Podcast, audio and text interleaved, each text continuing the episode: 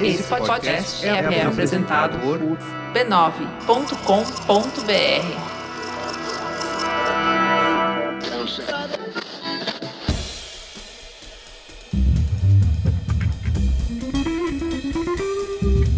Anticast, a visão do designer sobre o mundo.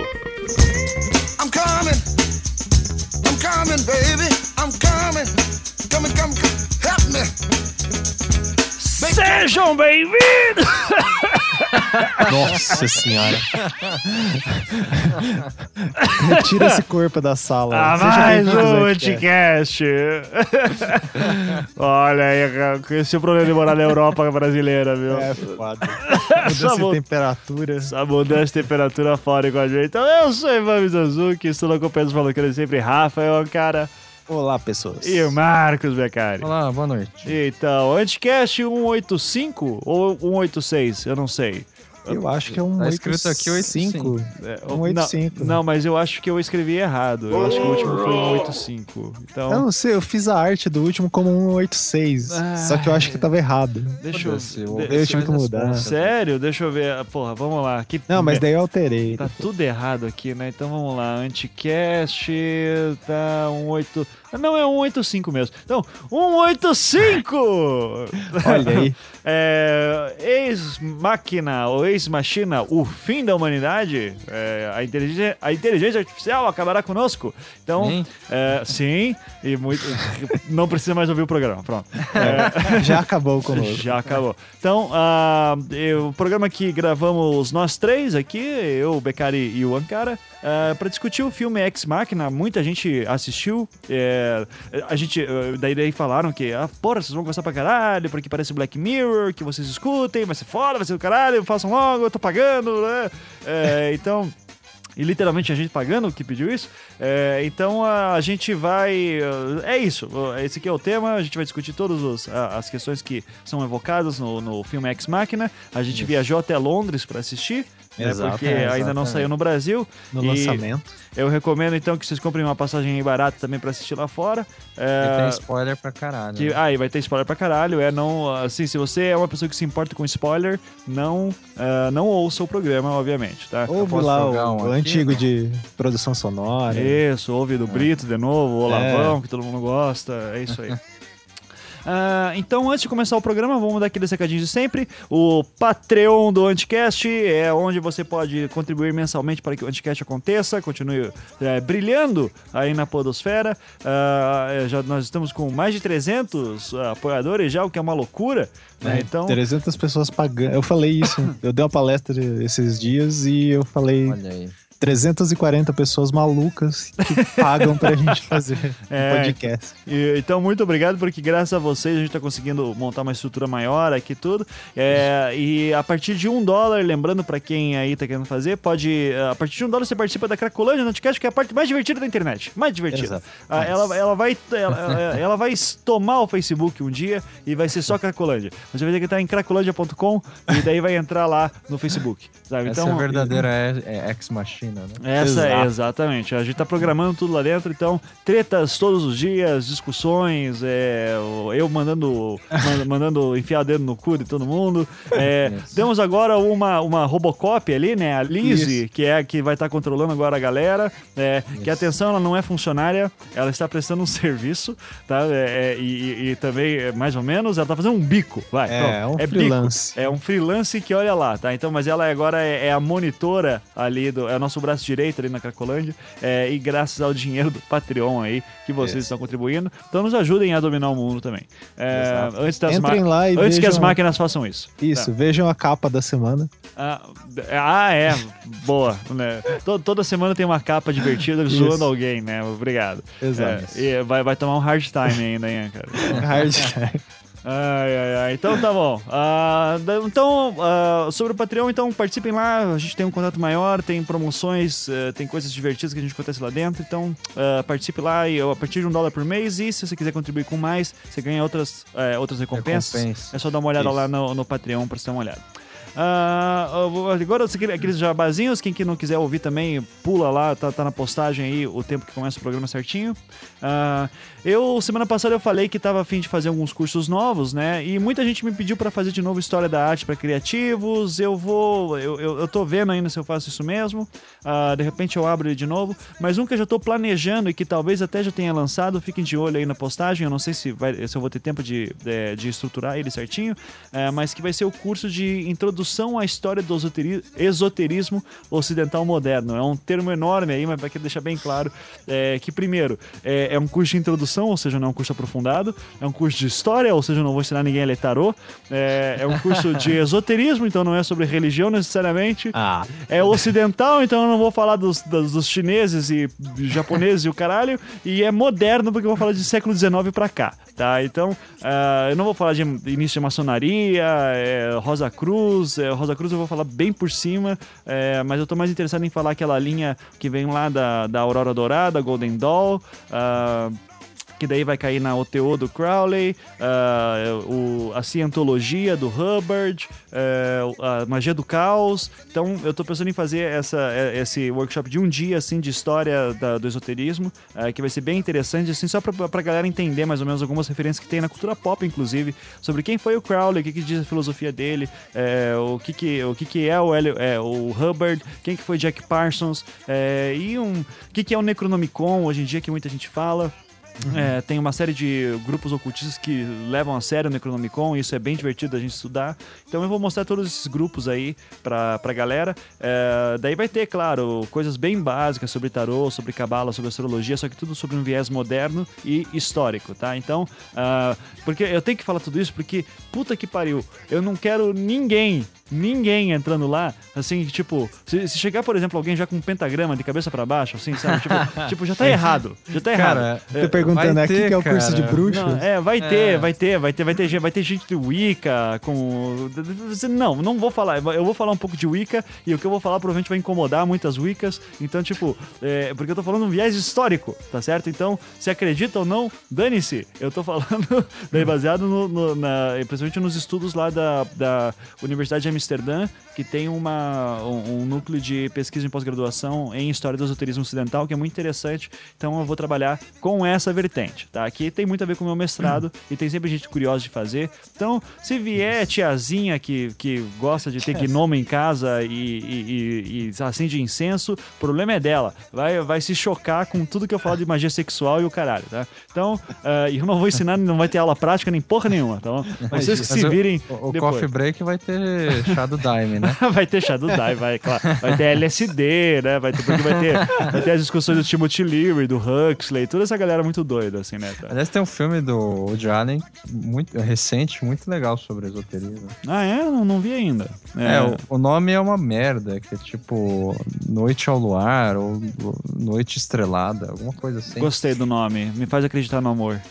É, então, e, e é um, enfim, se passa no finalzinho do século XIX e é sobre, o, enfim, aquela coisa da, da brincadeira do copo, que voltou à Uhum. moda aí, né? Sim, sim, o Charlie Charlie. então, vamos falar do Charlie Charlie também, vamos falar de tudo. O que vocês quiserem eu falo, tá? Então vamos lá. Ah, então fiquem de olho nesse curso que vai abrir. é, de- fala, fala pra mamãe ir. Po- Pode falar, se ela gosta de gnomo, pode ir também, não tem problema. É, Vai ser bem bacana, vou falar principalmente.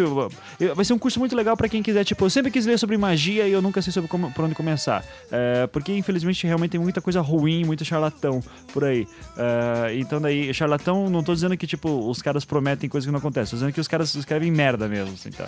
É, merda errada, historicamente. Então, eu vou, vou tentar trabalhar mais ou menos nisso. Inclusive, linhas que falam do lado, lado escuro da força, sabe? Então, Ou seja, é pra fa- toda a família, né? é pra toda a família, toda a isso, família. tá? Vou- a, a parte que eu mais gosto é a galera realmente do lado negro da força, assim, tá?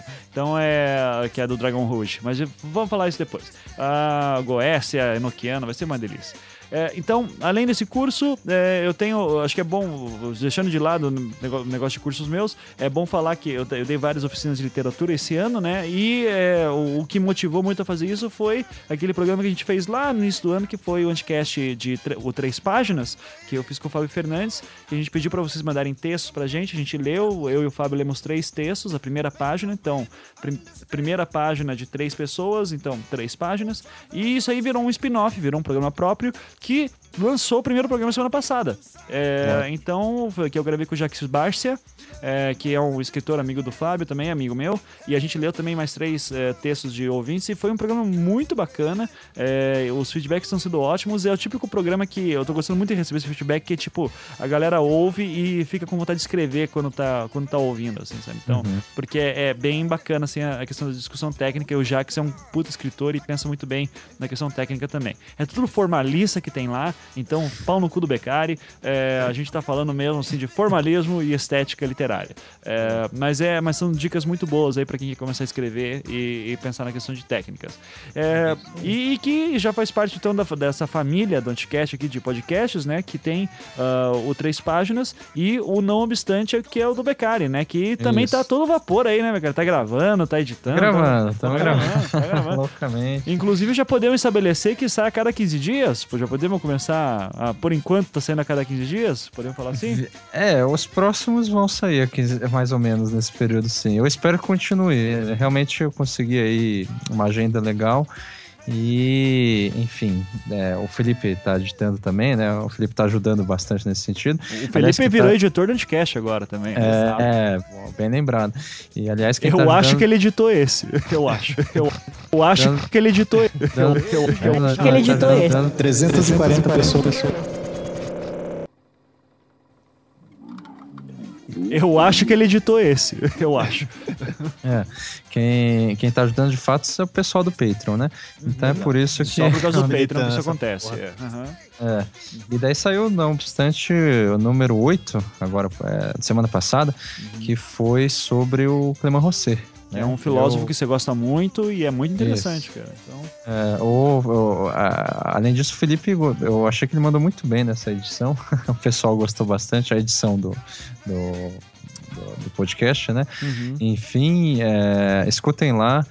É, enfim, é, é o lugar lá onde a filosofia rola solta, né? Isso. Então assinem os feeds do Não Obstante do Três Páginas. Daqui a pouco vai ter outros podcasts também. Tem um podcast dos nossos patrões, que é o É Pau é Pedra também, que a gente Ah, tá que- apoiando. E tem um spin-off desse podcast, que é um spin-off do Anticast, que é o. Nudcast. Ele saiu Nossa. primeiro hoje, o É muito Despertar meta- do Nude. É muito metanarrativa isso aí, cara. Tá. Mas, Ouçam tudo- lá do Palpelo. mas o Não Obstante também tá oferecendo outras coisas além de podcast, né, Becari? É verdade. Então, fala aí. Então, enfim, a gente está oferecendo sessões não obstante, que são aulas via Hangout, é, três horas de aula, sempre aos domingos, é, comigo, né? Ah, e se você entrar lá na página do Filosofia do Design, na seção de cursos, tem todas as informações certinhas. É, aliás, assim, a gente também está tentando fazer mais ou menos a cada 15 dias, tá dando certo. É, a próxima sessão, por exemplo, tá lotada. E aquela promoção, né, que da fidelização de se você faz pela segunda, pela segunda vez, você paga é, 50 reais, isso, digamos, em fluxo contínuo. Se você não parar de fazer, sempre vai pagar 50 reais. A não ser que faça um curso meu, daí é. É, da- daí é, tá, tá, tá, Meu, tá na Isso máfia. Continua né? de curso. É isso aí, exatamente. Agora, a questão é que, é, a gente- enfim, a- o pessoal tem usado bastante essa, essa questão da fidelização, eu acho que é interessante, como para mim tá, tá dando certo. Ah, mas, assim, é, tem muita gente nova se inscrevendo. Então, né, vou, tô vou tentar reforçar aí a divulgação, porque tá sempre os mesmos alunos, né? Aí eu tenho medo de, sei lá, tá formando um culto aí. É, não, não, não, o medo é real. Então, É verdade. ele já é verdadeiro, só pra avisar. Então, novas pessoas aí que, que estejam, estejam interessadas. É, enfim, vai ter sessão lá sobre estética, depois sobre ética, é, depois, inclusive, sobre ontologia. Questões filosóficas é, via Hangout, portanto, você precisa ter lá acesso à internet. No mínimo. No mínimo é bom, né? é, é bom. E daí Ou você... rouba do Wi-Fi do vizinho, dá um jeito aí. Exatamente. Então, você para outras informações, você entra lá, filosofiadesign.com.br curso. E para inscrição ou tirar dúvidas, manda e-mail para é, não obstante arroba, não, caralho, contato arroba não obstante.com. Isso, maravilha. E ainda sobre, só o último, assim, em breve vai ter site dessas porra também, né, Isso. cara? Vai ter três vamos. páginas, não obstante, É. tudo isso. Aí você não Ah. precisa mais ficar procurando. Isso, maravilha. E a gente tá falando do- de todos esses podcasts, é sempre bom lembrar também dos podcasts que tem no B9, que eu sempre esqueço de falar que eu sou um grosso, né? Isso. Mas Tem o Zing lá do Maron, tem o Mamilos lá da Juliana e da Isso. Cris, tem o, aquele Braincast lá que eu nunca ouvi. é, Nerdcast. É, tem o Nerdcast, tem Matando Robôs Gigantes, Rapadura Cast. tem o Spoilers TV e tem o Mupoca, o querido Mupoca, Isso, do que seu vira e mexe, surge. Surge, né? Não, mas agora Inclusive- eles estão sendo bem regulares. É, é que inclusive agora eles também têm Patreon. Isso. Inclusive temos, temos patrões mútuos. Olha aí. Olha tem- traição vários- aí. Ó, tá- é, eu tô de olho nessa zoeira aí, ó. Vou- Tô vendo. Vai te dando Esse tamanho cu. dessa contribuição aí. Beleza, vai, Ancara, dá o teu recado aí. É, então, a gente está fechando a agenda de cursos do Pensar Infográfico para o segundo semestre. É, então, tem uma lista de interessados ali para um futuro workshop em São Paulo. É, se você quiser, talvez a gente faça antes do segundo semestre. Se bem que já estamos no segundo semestre, né? É, Então, daí já, já fodeu. Mas fazemos agora entre junho e julho, talvez. Não, não teve muitas é, inscrições ali, então talvez a gente feche datas mais pro meio do semestre. E seguinte, é, lembrando, se você tem um grupo, sei lá, de umas 15 pessoas e tá interessada e queria que a gente fizesse o o curso na sua cidade, entre em contato que a gente faz pro grupo. Não precisa é, a gente ir abrir inscrição, e etc. A gente se ajunta ali e tenta organizar o curso. É até mais fácil. Isso. E só avisando, em setembro a gente vai estar dando workshop no CID, é, que é o Congresso de Design da Informação lá em Brasília. Vai Ah. ser uma oficina de quatro horas, então quem puder ir, vejam lá a programação do CID. Maravilha.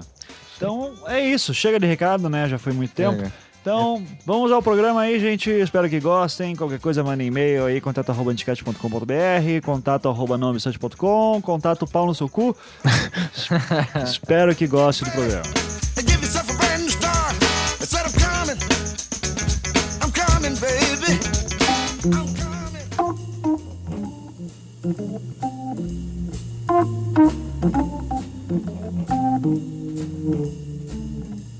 Começando mais um podcast hoje, finalmente vamos falar sobre esse filme que todo mundo ficou mandando tweet para falar sobre, o Ex Machina, né? Ex Machina. É, sei lá, saiu em 2015 e agora ah, é um filme britânico, é isso, Isso. né? É, Beccari, você consegue fazer a, a sinopse? sinopse. Uma breve sinopse. Ah, Tá, foda-se, a gente já, a gente já deve ter feito a sinopse no início também, então... é, tem né? essa. É o filme do Alex Garland. Ah, mas fala de novo de qualquer jeito aí. Fala aí, Beccari. Pois bem, Caleb. É Caleb ou Caleb? Caleb. Vamos Caleb. Aqui vai ser Caleb. Caleb. Khaled. Khaled. Qual é que era a música dele mesmo lá? ó? Vamos usar isso como, sei lá. Não, não, não. Então, ah, ah, o Felipe tá editando ali. Então. É. Felipe, bota a música do Khaled aí pra, pra galera lembrar.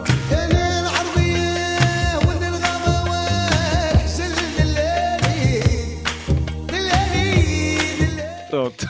Ah.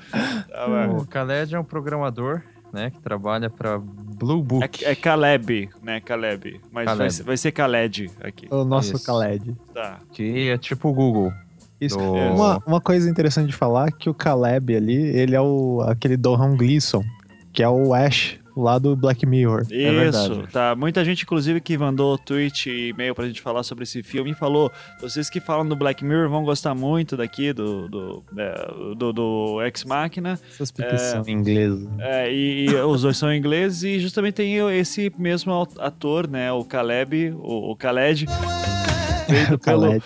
Don Hal Glin- Glinson, esse mesmo que fez o, o último episódio que a gente falou do Black Mirror, né? Que é o ah, I'll Be Right, Be right Back, né? Se não me engano. Então, Isso. ótimo. Tá, e aí, Becari?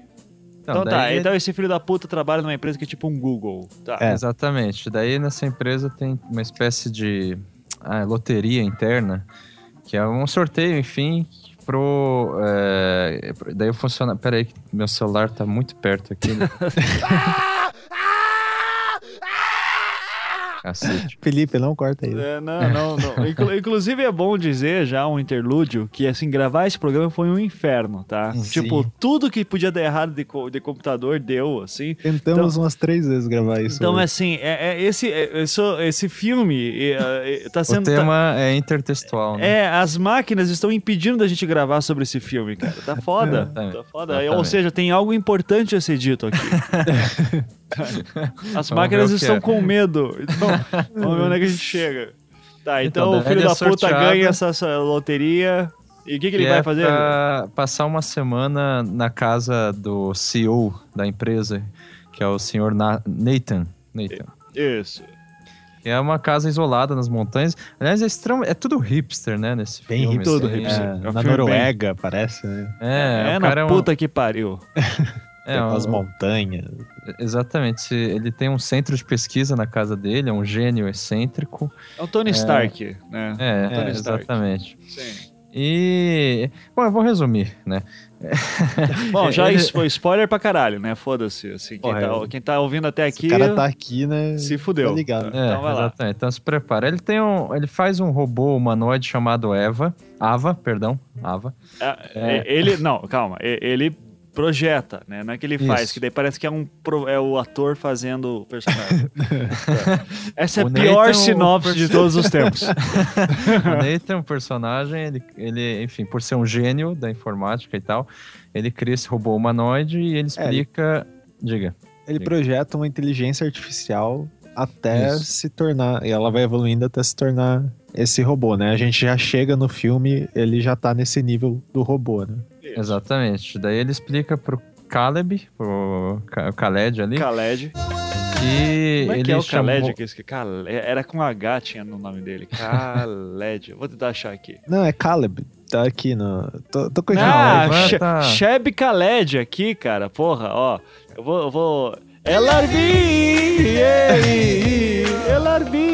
É essa música, cara. Essa Pô, música. Esse cara, ó, vou mandar pra vocês o, o, o cara. O, o Wikipedia do, do Chevy Khaled.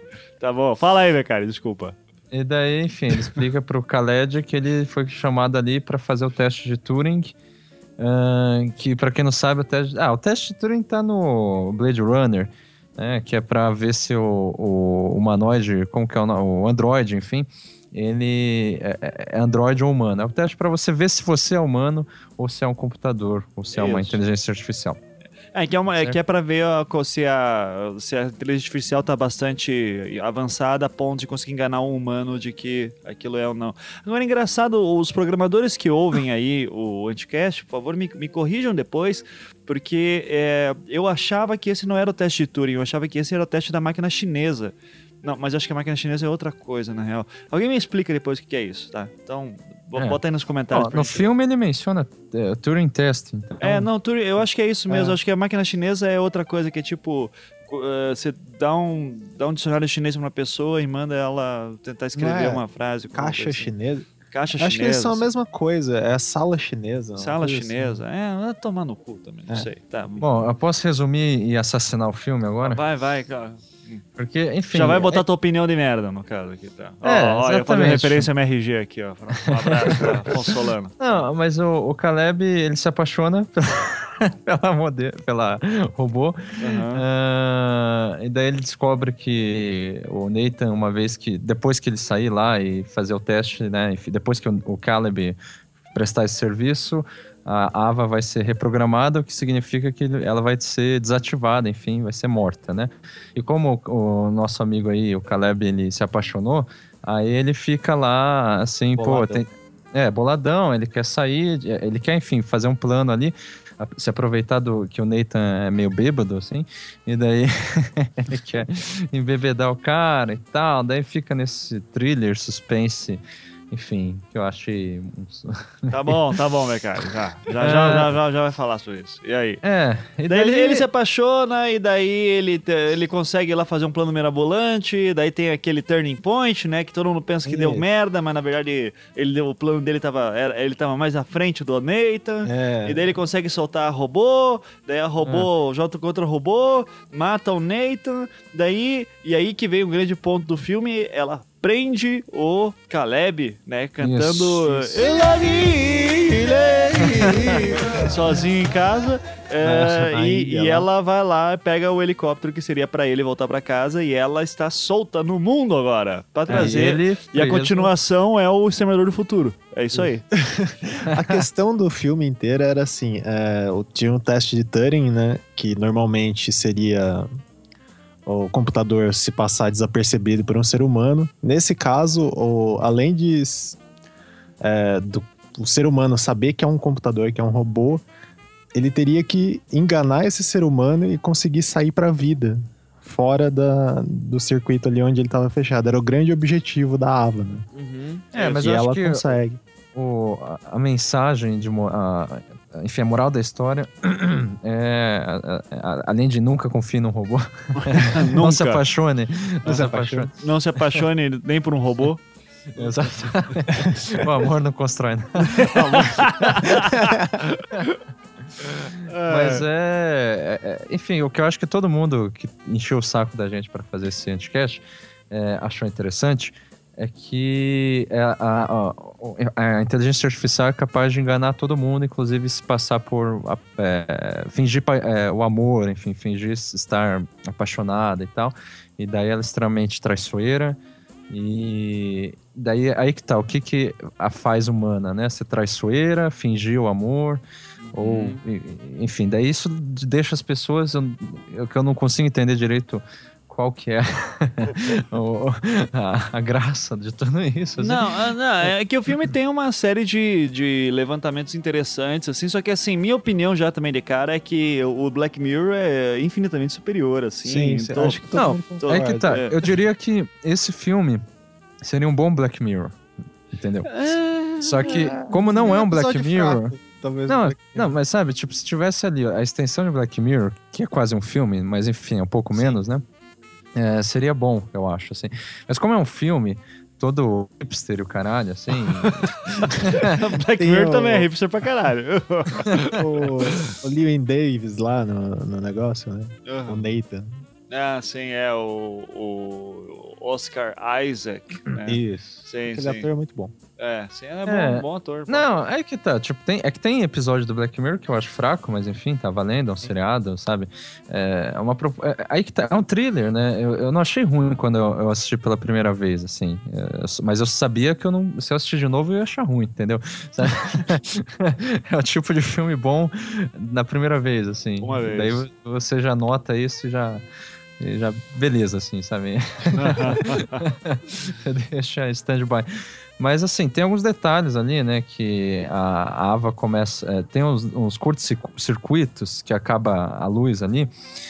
Nossa, a gente tá explicando muito mal e porcamente. Né? Não, não, mas é. que assim, vamos partir do princípio que quem já viu o filme já, Já sabe que que tudo isso, né? É, e quem não viu, infelizmente, tem que ver o filme pra, pra sacar, porque o legal do filme, agora falando como peça narrativa, é, é que assim, é, é o típico filme assim que você nunca sabe, você fica sempre na dúvida do que que tá acontecendo, sabe? Então você fica em suspensão, assim, de saber o que, que quem que tá falando a verdade. E daí você vai comprar a versão de um ou de outro personagem e tal. Então, isso é bacana.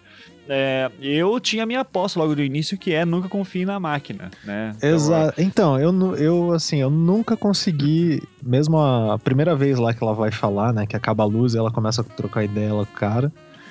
É, cara, eu falei, esse robô filho da puta vai foder a vida dele.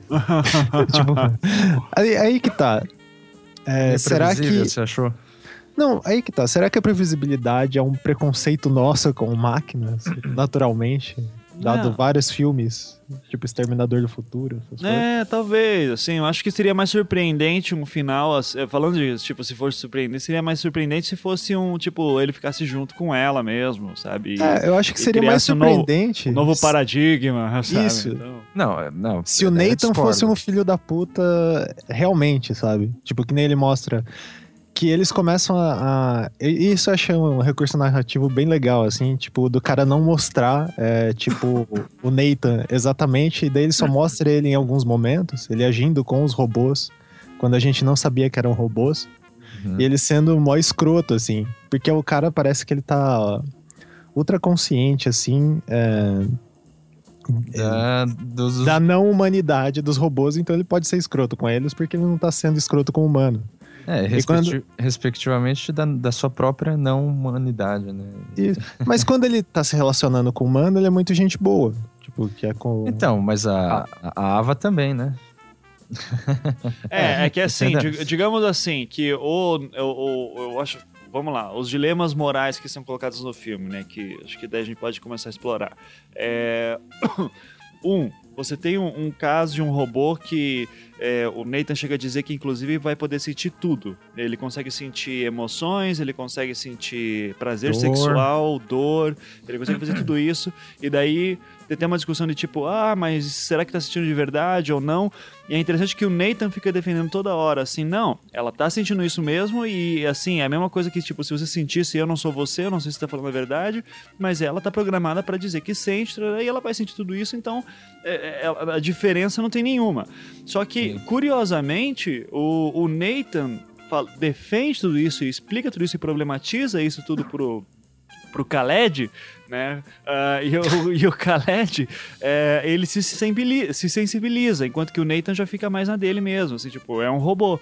Ah, então, o, o Nathan é bem o cientistão ali, e já o, o Caleb já é o cara que tá meio tipo, não, não pode. Ele é, É, convencido. ele Só é que o convencido. Nathan é meio que assim, ele. Parece que ele. Todas as explicações que ele dá, assim, não é muito pela lógica técnica, né? Tipo, é mais pelo. Ah, por exemplo, se ele sente, então existe, não dá pra questionar isso. Tipo, Uhum. ele fica nessa questão existencialista, parece. Sim, Ah, sim. mas o Nathan, ele tem um robô, e, e- enfim, o, o Caleb sabe que não é a Ava, que é a tal da Kyoko. Ah, Kyoko.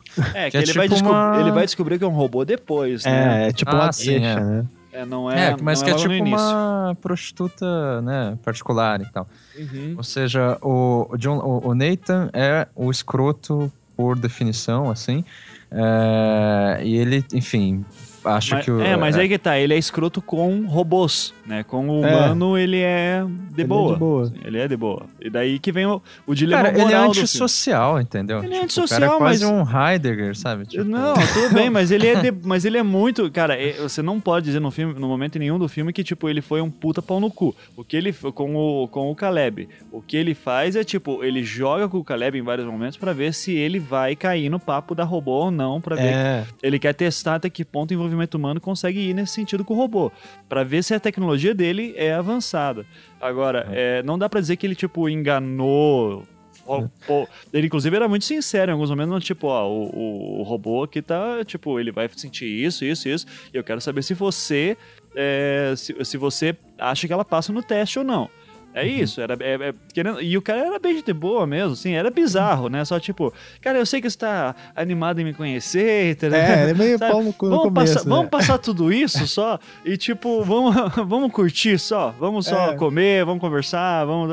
Então isso é, é engraçado assim dos caras, né? Então, ele é meio pau- ele é meio cuzão mesmo, assim, tá? mas ele não é um, não, sabe, um, um merda assim, tal, do tipo capaz de matar alguém, por exemplo.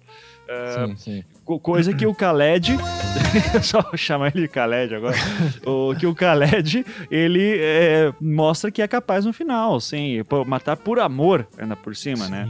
Então é um É. idiota, ou seja, o ser humano vai ser idiota pra sempre mesmo, tá? com robôs ou não, então... Não, Então, mas o que eu ia dizer é que o Nathan tem um ar de, tipo, super-humano, sabe? De um, enfim, de, de- de uma pessoa mais elevada e o caralho, assim. Sabe, tipo... É porque ele tem barba e é careca. É, Essa imagem hipster aí é, É, foda. E daí, daí faz, faz musculação o tempo inteiro. porra. É, daí- É, mas aí que tá, ele tá, sabe, tá acima da carne seca, por assim dizer. Não significa, obviamente, que ele seja um escroto no sentido de, de não ser sincero ou é, é, de, de não querer ter prazeres, né, de beber e tudo mais, de festar, e, e- e enfim. Só que é, para- ele tá sempre se- muito seguro de si, né? Então, ele me pareceu assim, tipo, sabe, a figura do último homem, assim, que tá extremamente é, acima de todos, assim, sabe? Uhum. É, e daí o, o, o, o, protagonista, o, Khaled ali, ele é um, enfim, por ser Caleb. protagonista, é, é o- por ser protagonista, ele é, é, obviamente é o que se fode, né? Porque a própria Ava lá também domina a situação, né? A questão dela controlar lá a, como que é? Os apagões e tal. Isso, e de saber, ela, como é um computador, ela media, né, as reações dele e sabia, manipulava ele tranquilamente. né? É, enfim, É, tipo... é, mas assim, tem uma coisa, mas assim, eu, eu acho interessante fazer a, a pergunta que eu acho que todo mundo quer que a gente debata mesmo, que é, ah, assim, eu lembro quando eu era adolescente e começava a ler Asimov, e daí um dia tava lá conversando com, a- com uma tia minha, sei lá como o Passus chegou nesse papo, nesse, nesse nível, É, mas que daí eu disse pra ela assim, ó, imagina só um dia que seja capaz, que a gente seja capaz de criar um, um robô eh, e que esse robô demonstra sensações, ele, eh, ele responde aos seus atos, ele, ele cria, ele, eh, sabe, ele tem uma inteligência só que ele é um robô. E, e daí, assim, a gente daí se pergunta, mata, você pode matar um robô desse? O que, que você faz com um robô desse, sabe? Então, eh, ele, ele tem uma vida, ele tem que ser respeitado, sua individualidade tem que ser respeitada ou não. Eh, e tem um momento no filme que o cara levanta, o Nathan fala isso, que ele diz assim: é, a inteligência artificial é inevitável. É, ela é inevitável. Uhum. Em algum momento ela vai acontecer. É, e que eu acho que é. Eu, eu, eu acredito, sabe? Eu acho que realmente a gente vai chegar. É o desejo do mercado que em algum momento a gente chega numa inteligência artificial tão fodida quanto aquela.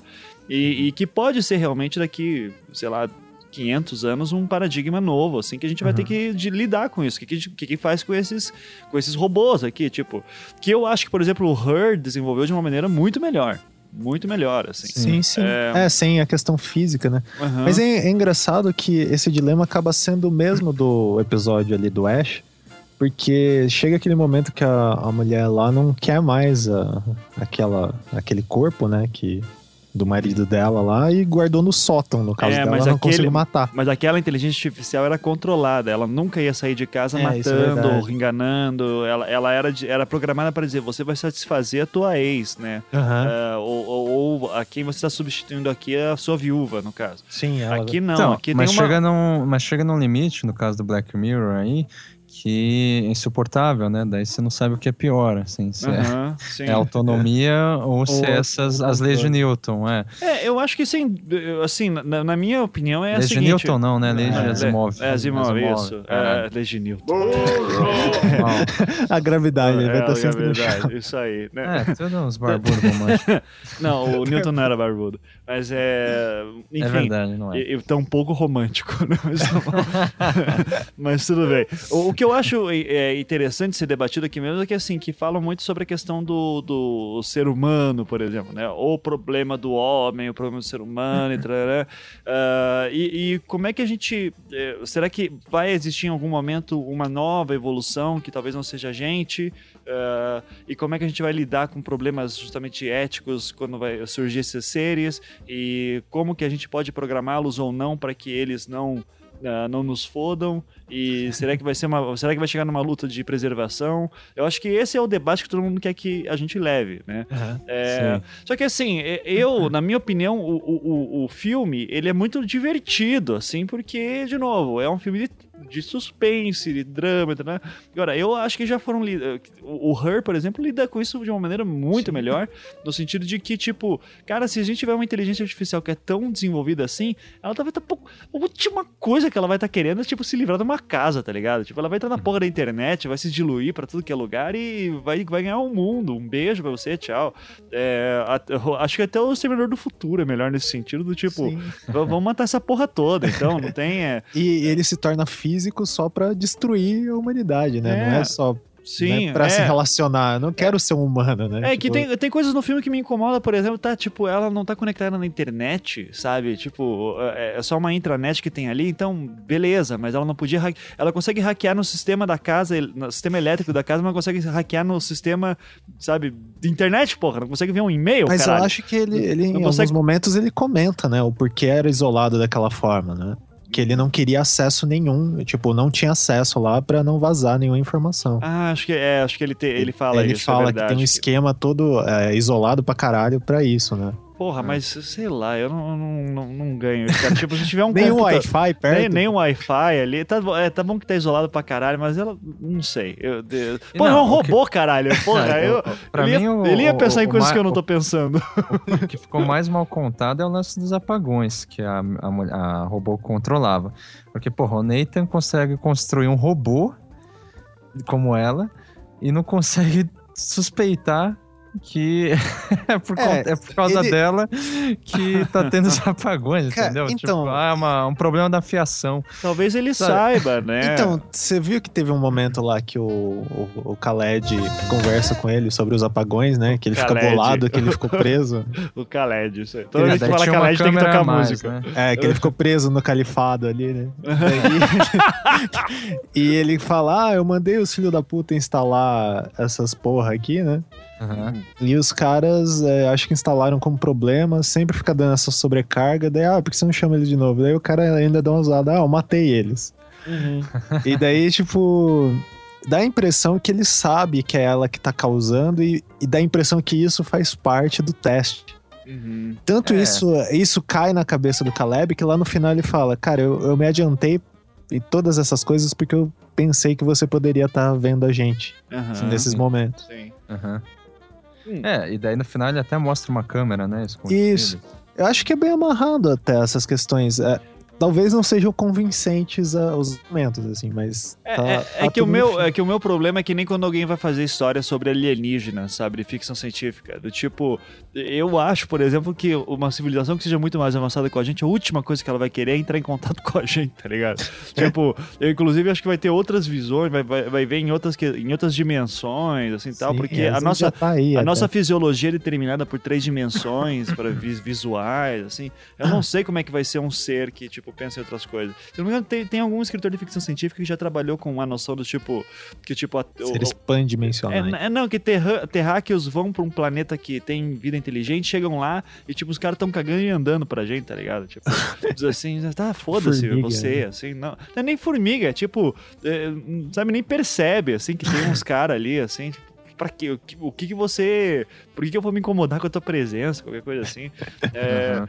Então, é, porque são paradigmas completamente diferentes, assim, de visão, entende? Por isso Sim. que, mais uma vez, o Her, pra mim, é muito foda, principalmente na questão do final dele. E toma spoiler do Her daqui a pouco também, que é o lance quando, todo, quando os sistemas operacionais somem, né? É, eles Parando vão que eles viver fo- na deles. Eles né? vão, vão viver na deles, vão fazer outras coisas, sei lá. O, Agora, Her, o, o Her os- 2 é o apocalipse, eu não, Não, o sei. Her 2 é o ser humano rancoroso tirando o servidor da tomada, né? Se eles querem ficar aí, se fodam aí. né? É, sim. Então tem umas coisinhas, mas assim, eu, Becari, sobre, essa, sobre esse dilema moral que eu coloquei, assim, vamos dizer que tem um ser artificial ah, que pensa, sente, etc, etc. Ah, Eu trato esse ser como. um- Só que, obviamente, ele é muito melhor que eu. É, ele, é, ele é muito mais poderoso, ele pensa muito mais rápido, ele é capaz de me destruir caso ele queira. Ah, eu- como que a gente lidaria isso de um âmbito moral, por exemplo? Daí acho que aí a gente pode ir para algum lugar. Se, já teve algum filósofo que apontou para alguma direção assim? Vários. Isso é mais antigo que, de repente, a própria filosofia, na verdade.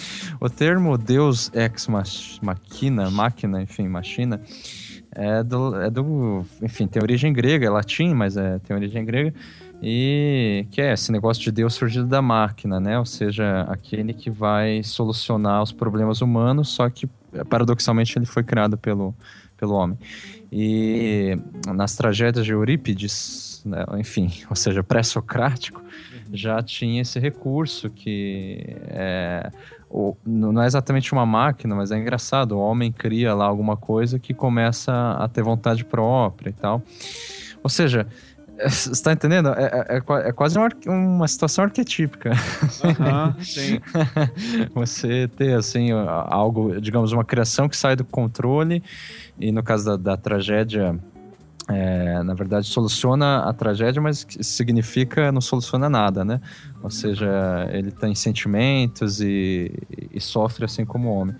E, assim, ma- mas pensando mais recentemente, desde Heidegger, pelo menos, é, tem um debate muito intenso na, na Europa entre, de um lado, os humanistas, ou pós-humanistas, quer dizer, ou neo-humanistas, perdão, e de outro lado, os propriamente pós-humanistas ou anti-humanistas, né? Então, por exemplo, o Habermas, que é frankfurtiano e tal, ele é um dos defensores desse humanismo ou neo-humanismo que vai dizer assim, ó, a gente tem que impor limites, né? É, limites em relação a quê? A questões da biogenética, inteligência artificial, é, enfim... é- Pensando na nossa sobrevivência, no caso. é, na verdade ele fala em nome de uma dignidade humana, né? Ou Uhum. seja, tipo assim, ah, a gente tem que preservar os nossos valores. É, enfim, se eu for exagerar aqui, isso, alguém que curte Habermas vai ficar muito bravo. Mas, tipo, ah, tem que preservar a família, né? Esse valor. É, não é exatamente isso que ele diz. Mas tudo bem. Então, e, daí por outro lado você tem os pós-humanistas, como no caso do Luther Dick, né, atualmente, o próprio Bruno Latour, e outros caras que estudam a tecnologia num viés bem filosófico, assim, ah, que é essa questão, bom, no- no- esse- ah, isso que você chama de dignidade humana, entende? Tipo, é- é uma embalagem, enfim, é uma coisa também inventada e artificial, né? Ou seja, de um lado, o, o, pra- em poucas palavras, o Habermas ele fala de uma natureza humana, né? É, e que, portanto... Que é o debate, né? Por, por, por trás disso, na verdade, é um debate tipo: será que nós estamos acabando com uma certa natureza humana? E daí vem toda essa discussão que é, É. quase um palavrão hoje em dia na filosofia se falar natureza humana, né? O que, que é. Exatamente. É um problemaço, né? É, Então, e daí, do ponto de vista dele, do Habermas, ah, a inteligência artificial e, e- e alguns, algumas questões de intervenção genética, por exemplo, manipulação genética e tal, seriam coisas não naturais, né? Ou seja, que vão contra a natureza humana. É, isso que ele chama de natureza humana, enfim. E daí, no caso dos pós-humanistas, do Sloterdijk, Bruno Latour e por aí vai, enfim, eles vão falar que eh, não existe natureza, tudo é artifício. E esse é um debate muito delicado, porque é, é difícil de você tomar um partido. Quer dizer, a princípio, com essa minha explicação muito rasa, é fácil a gente entender para um lado, né? Que é do lado do Aham. Sloterdijk. Sim. Mas É, veja, não, mas, mas há, mas- não, mas há uma discussão ali do, do lado do Habermas, por exemplo, que é. o- ele não cai tanto nessa questão, mas é. Da, que nem falou aqui, de maneira bem simples, a própria preservação da espécie. É, quando inclusive falam essa lança. cara, eu vou fazer. Eu vou cagar- uma regra, mas é só pra explicar e não é o que eu defendo, tá? É, pra deixar Uhum. bem claro, mas é só pra entender. Esse lance de natureza humana, pra quem não tem noção de por que é complicado, é porque ele vai cair em coisas tipo, ok, se existe uma natureza humana, o que, que ela é? Porque a gente tá falando de um princípio universal, teoricamente, todos os humanos dividiriam. É, geralmente o pessoal que usa o termo natureza humana é uma galera, por coincidência, muito doida, né? Que fala coisas do tipo assim, casamento gay é errado, é, sabe, o homem não pode se preocupar com tais coisas. É, é, vai cagando uma regra que é muito do ocidente, não pensa em, outro, em outros lugares. É, Às vezes com fundamento, sei lá, da biologia. da né? biologia, É. isso, né? Porque como é que a raça humana vai se, vai se continuar se, preservar, É, se liberar o casamento gay, por exemplo? Sabe? Não, os, caras recorrem a Darwin, né? É. Sim, sim. Isso aí. É, fundamentos é, estatísticos até, né? Uhum. Então daí quando começa a ter esse debate que ele complica e daí que vem o, a galera como o Sloterdijk, o, o Bruno Latour e tal, pra dizer não, peraí, tudo isso aqui é convenção, tudo isso aqui é artifício, tu, tipo não tem nada programado no DNA, então o próprio DNA já é uma invenção muito doida que a gente criou A assim. interpretação de alguma coisa que existe, né? É, que, que vai ser reinterpretado, vai ser reanalisado daqui a um tempo, nada é escrito em pedra, sabe? Então, ah, tem, tem alguns limites, ok, já do que a gente tem uma noção do que, que é a biologia, enfim, mas ela vai longe ainda, a gente tá longe de ter colocado um ponto final nisso. É, Então vai mudar tanto que não dá pra se dizer uma natureza humana estática fechada em si, porque esses parâmetros estão sempre mudando. É, ou seja, daí nesse, nesse dois pontos, assim, querendo ou não, a galera da natureza humana, é, às vezes tem uma, um- uma questão de preservação de status quo que muitas vezes nos é bastante confortável. É, por exemplo, é, eu fico muito tranquilo de saber que eu não estou disputando uma vaga de emprego com um robô, por exemplo? É, porque eu sei que eu tenho alguma chance. A partir do momento que eu tiver que disputar um emprego com um Android, eu vou, para ser professor, eu tô fudido, né? Tipo, Sim. a Ava mesmo, por exemplo. Então, nesse caso, eu seria um cara que diria: não, não quero robô, não, vai tomar no cu, fica aí na boa. É, eu não gosto nem de aula à distância, ensino à distância, imagina. Ou então um cyber-humano, né? Por exemplo, um cara que tem um Wi-Fi implantado na cabeça. Sim, que já tem uns, uma galera, inclusive, que tá, que tá fazendo experimentos próprios, assim, né? Tipo, tem uns caras, eu tava vendo no Radio Lab um tempo atrás, uns É. caras que desde a década de 90 já instalaram um computador no olho, assim, um negócio Sim, ou assim. então chips no braço. É, né, chips pra- no braço, HDs no braço inteiro, no, no corpo também, assim, já pra ir fazendo esse transhumano, né? Que vai, que vai eh, quebrar a barreira da própria noção de humano de um ciborgue mesmo. Agora, É. daí vem aquele negócio, ah, o ser humano está acabando. Cara, a primeira vez que alguém inventou um, sei lá, uma roupa, pronto, ele já tava fazendo um, um transhumano, sabe? É, um óculos, a gente é super ciborgue por estar usando óculos, sabe? Então, os três aqui usam óculos, então nós somos ciborgues também. Aquele Então, macaco lá do 2001 que bateu na, no É, outro, ele já- encostou na pedra e virou transhumano. É, porque a gente pensa nessa noção de tecnologia como se fosse uma coisa que vai deturpar tudo, né? Só que tecnologia é um lápis, é uma tecnologia fodida. Então, É, na verdade, o, o, o- receio do pessoal é, o- é o- a tecnologia desconhecida, portanto, uma noção metafísica de tecnologia.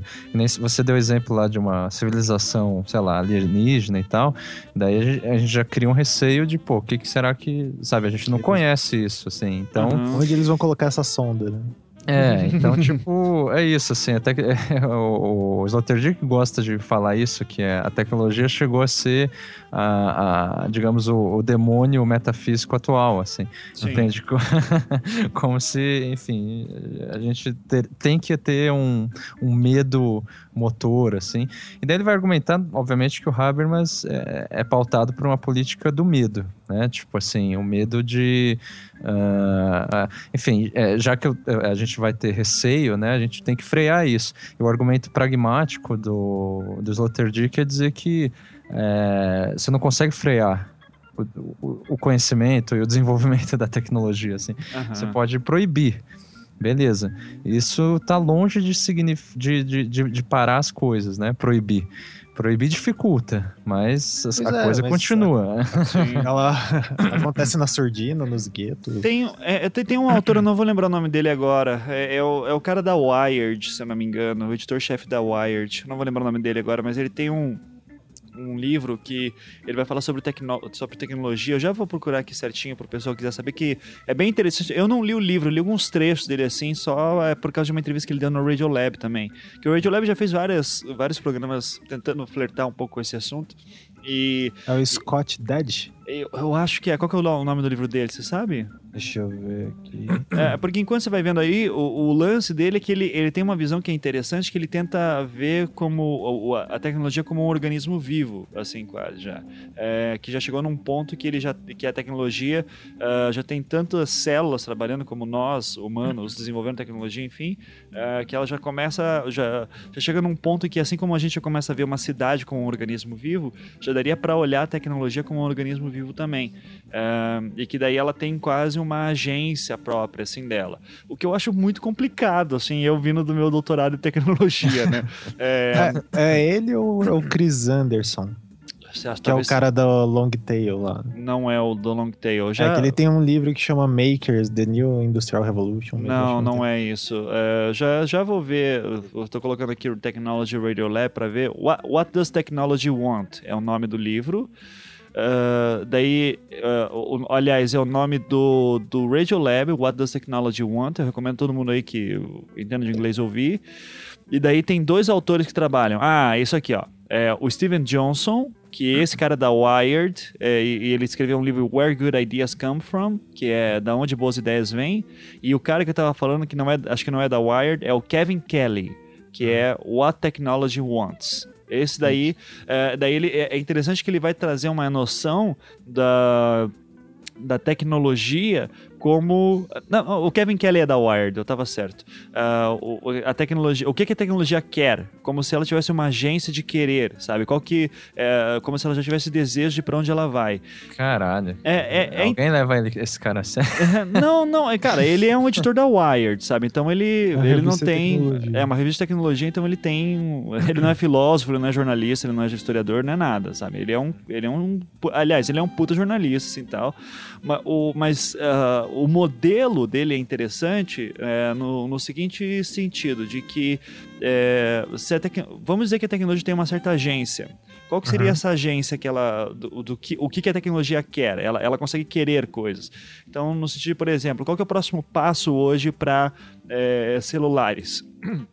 Ah, a gente já está pensando agora em ah, gadgets vivos, assim, ga- gadgets é, que é wearables, né, que você coloca eh, tipo óculos, veste, né? é, que você veste. Então, óculos, ah, o Google Glass, o iWatch, óculos inteligentes, né? É, relógios inteligentes, roupas inteligentes. É, então, parece que é sempre um passo a- a- próximo que está sempre chegando assim e tem e existe um buzz no mercado que está querendo fazer com que isso aconteça. Então, tipo, parece que é um impulso que a tecnologia pede. Daí, claro, eu como é, doutorando em tecnologia, eu já vou dizer, não, pera aí, não é a tecnologia que quer, são Exagere. pessoas que, comem, que consomem, que determinam, é um mercado, é, tem toda uma série de especulações, tem uma, bolsa de valores, é, tem, um, tem um mercado aí de especulação para que a tecnologia desponte, mas é interessante nesse modelo dele dizer, tudo bem, beleza, mas o efeito é mais ou menos interessante, principalmente no modelo de entender que isso não para, isso não vai parar nunca. É a partir do momento que a gente já chegou num ponto que a gente não consegue mais ver um mundo sem essa tecnologia tão avançada como a gente criou. E, e daí, quando eu vi a entrevista dele falando, eu me lembrei muito do lance da caixa preta do Flusser, né? É, porque, é, daí me corrija se estiver distorcendo aqui muito o Flusser, Beccari. É, mas, por exemplo, a caixa preta, o conceito de caixa preta sendo a primeira caixa preta, a, a máquina fotográfica, né?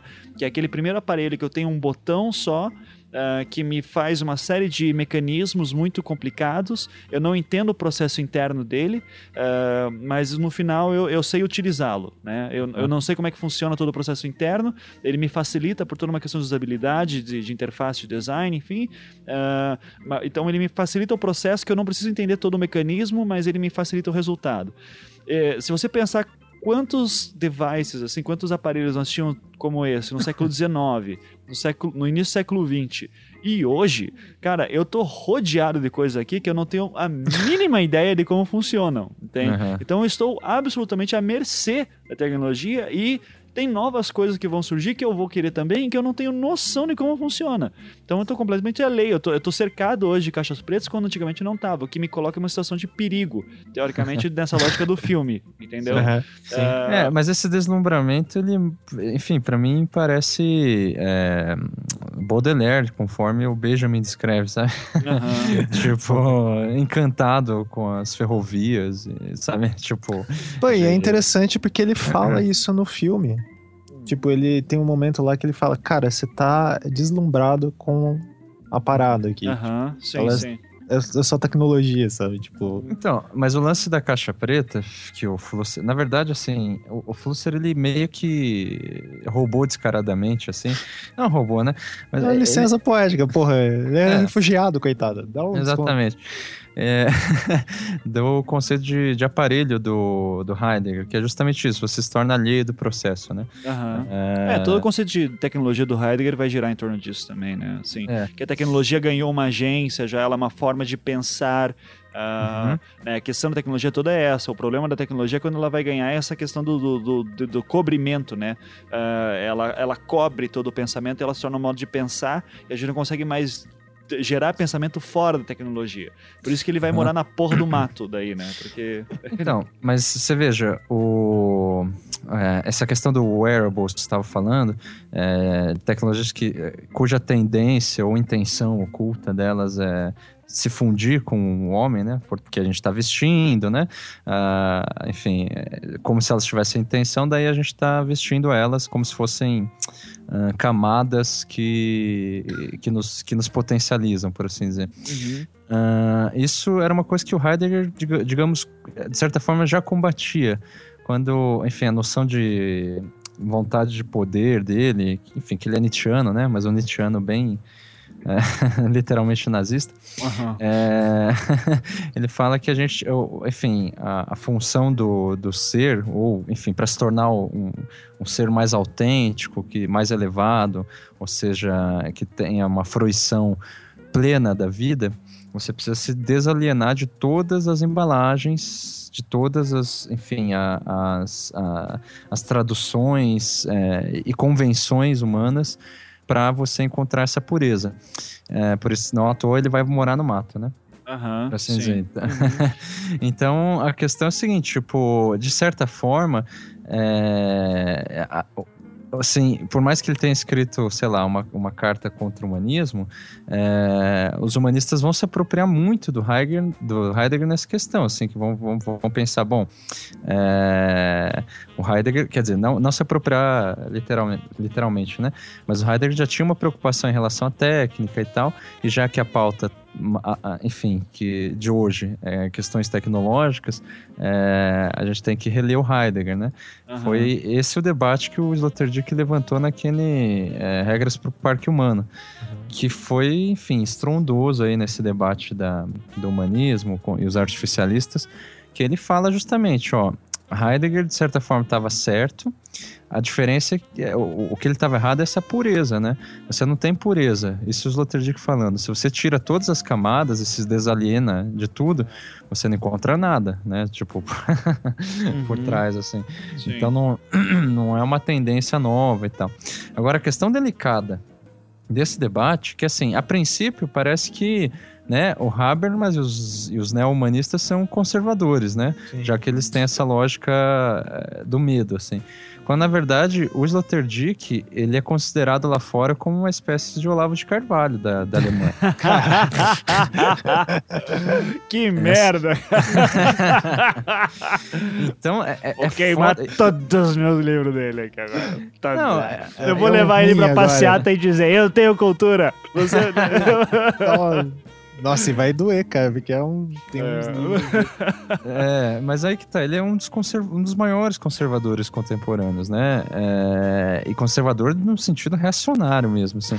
E, e eu acho interessante esse aspecto, porque é, é, nesse debate da tecnologia, a gente vê que as coisas não são preto no branco, assim, tipo, ah, um lado à esquerda e outro à direita, entendeu? Tipo assim, as coisas se confundem, assim. É, o, o- a- enfim, se quiser eu explico por que, que o, o, o Sloterdijk consegue ser reacionário, assim, né? Não, manda ver, mano. Manda ver. Então, é que o Sloterdijk, de certo modo, ele, é, ao dizer isso, né, que tudo é artificial e, e tudo mais, é, enfim, é, ele meio que, à sua maneira, propõe uma espécie de cinismo, enfim, até tem uma crítica da razão cínica, né, ah, que enfim, é um longo tratado aí que tá. Eu não diria que o, o é ingênuo. Eu gosto muito de ler ele. Só que realmente, quando você chega no final dos livros, você vê a conclusão dele, é, é onde as, cai por terra, assim. Aí no final ele defende assim, ó, é, ou você é cínico porque tudo é falso, já que tudo é artificial e tal, é, ou você cria seus próprios valores no sentido meio ascetista, assim, de dis- disciplina e treinamento, né?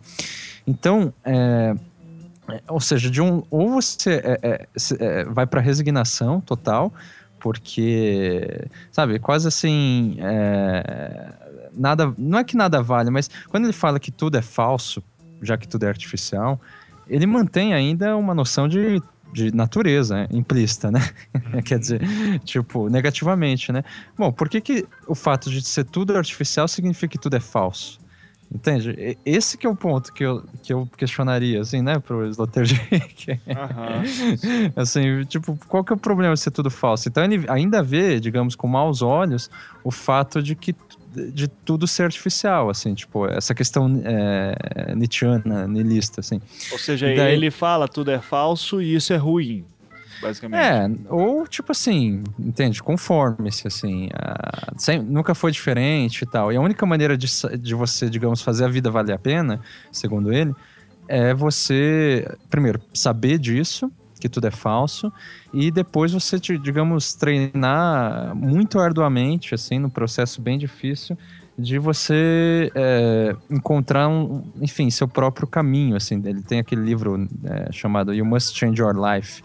É, sabe, você Hum, precisa sim, mudar é, sua vida. Aham. É, parece, né? Mas é a leitura dele sobre Nietzsche, que é bem, assim, nesse sentido as- ascético, assim, no sentido de... O que, que é o, a ascese, né? O ascetismo? É você, é, é, inclusive, de repente se autopunir, enfim, ter autodisciplina para buscar a verdade, para buscar uma, uma elevação espiritual, uma...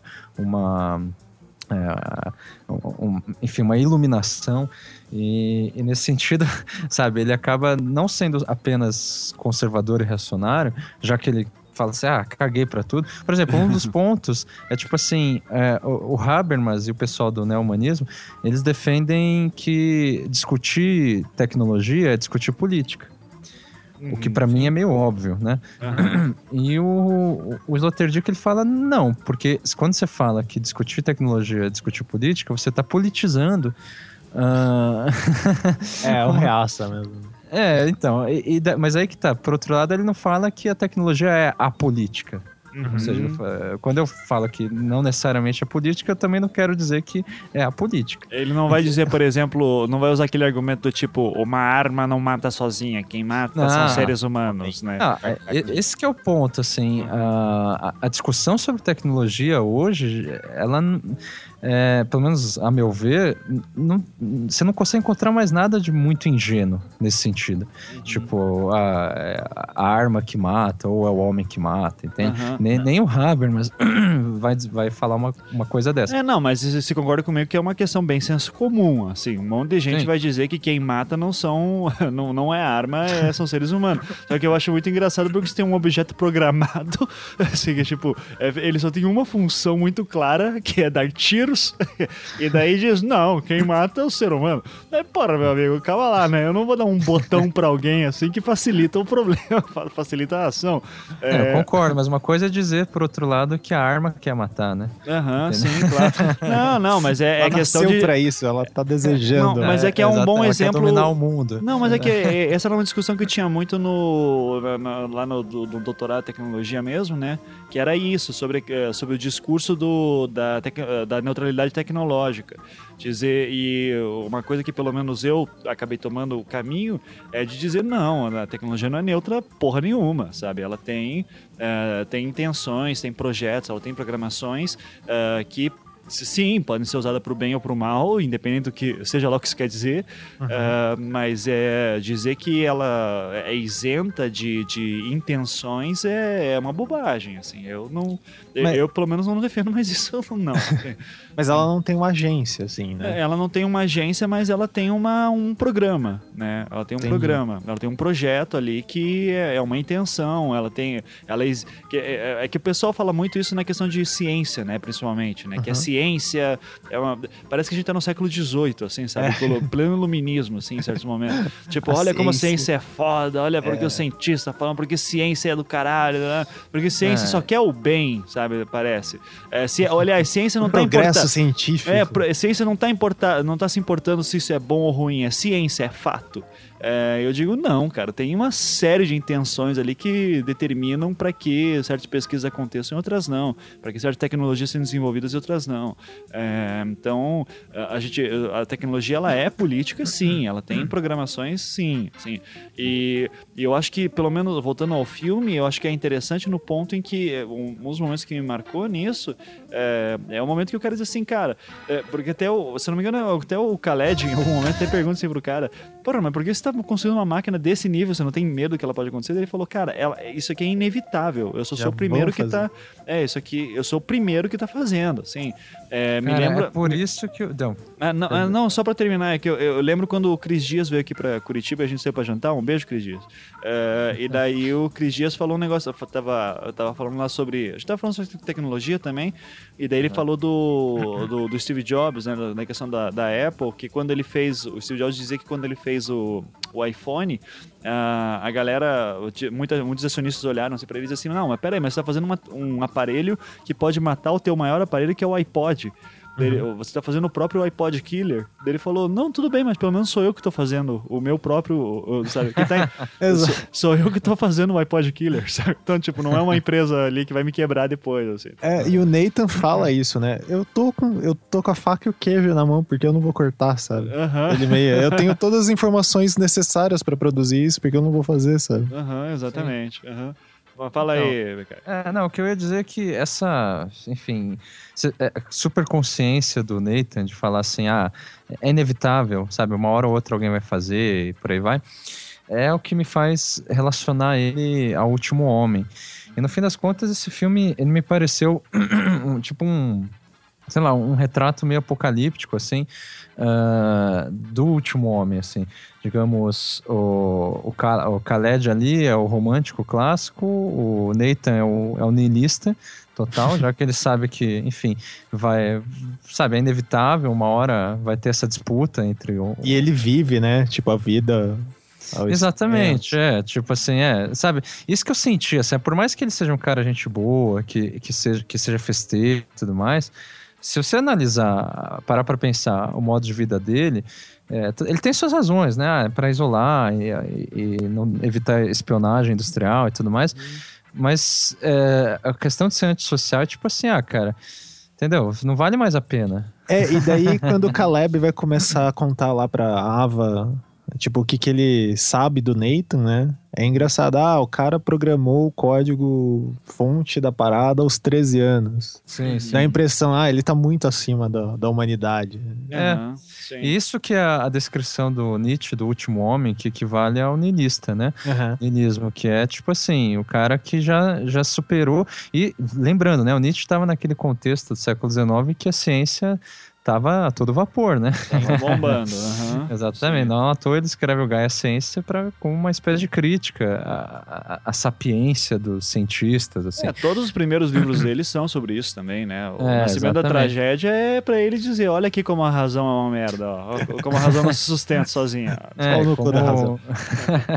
então, mas daí é, no Zaratustra, né, que ele vai falar do último homem, ele descreve esse, esses, esses indivíduos que já estão extremamente, ah, sabe, é, es- à espera do fim. Aham. Entende? Tipo, é, por isso que são últimos homens, né? Uhum. Ah, mas a, a questão é que, ah, enfim, para concluir meu raciocínio, esse filme ele, ele tem esse cara que representa isso, e daí, no, no fim das contas, a metáfora que eu vejo é que, tipo assim, bom. O, a máquina venceu, o, o próprio ser humano, né, o último homem, é, ele estava certo, né, ele, tava, ele te- teve razão, porque ele construiu aquilo que vai, enfim, dominar ele. Por mais que seja uma, só uma cena lá que a mulher mata e vai pro mundo do- em sociedade, assim. É, e daí, ou seja, é o apocalipse, assim. É essa mensagem que eu vi no fim, no fim, no, no fim das contas, assim. E o, o- essa questão do último homem é uma dos pontos que ultimamente eu tenho, assim, sei lá, ponderado sobre, sabe? Tipo, no sentido de essa questão do niilismo, que eu acho que é, é mais interessante e tem mais a ver com esse filme do que a própria questão da tecnologia. Entende que tá, por exemplo, quando eu tava falando do Sloterdijk, ele também vai, vai por esse lado, né? Bom, já que tudo é falso, tudo é artifício, então, né, tipo, é, sejamos felizes, assim, tipo, foda-se, assim, né? É, é, a vida não vale a pena. E isso é uma leitura de Nietzsche que me parece extremamente bizarra, assim, tipo, porque tem uma sutil diferença, né? Tudo é artifício, então tudo é falso, então não vale a pena viver a vida. Ou tudo é artifício, então tudo é verdadeiro, Aham, entendeu? aham. Por isso a vida vale a pena. É uma questão assim, tipo, ir pro niilismo ou não. Mas é, é- uma questão assim de você ver como, assim, a, o que o Nietzsche, no fim das contas, sempre alertava, e essa é a grande questão, é o receio do homem com relação à diferença. Ah, aquilo que o Nietzsche defendia como uma cultura ideal, ah, no sentido bem utópico mesmo, é aquela cultura em, em que as diferenças existam. É, e obviamente essa cultura jamais vai existir. É, mas, embora ele pregasse por isso. É, e, e no caso, assim, se a gente pensar no, na, no humanoide lá, no, enfim, no robô, no, Ah. no é, no Android, como algo que é diferente e, portanto, nos ameaça, então, sabe, a gente mantém o mesmo questão é, é, que, que o Nietzsche criticava, né? Essa, é, é, esse medo, esse ressentimento em relação àquele que é diferente.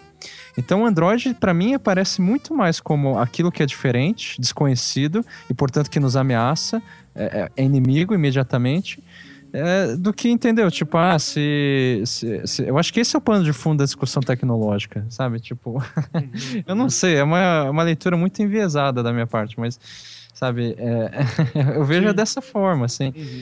É, mas, mas você, por exemplo, seria a favor de que desenvolvam tecnologia, eh, que aconteça o que acontece no filme, ou você...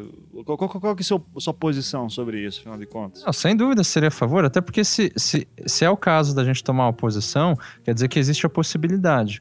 E, e se existe a possibilidade, daí o meu argumento é, pra- é- é pragmático como o do Sloterdijk, né? É, não, não, é, é, não adianta você tomar posição ou não, você pode proibir.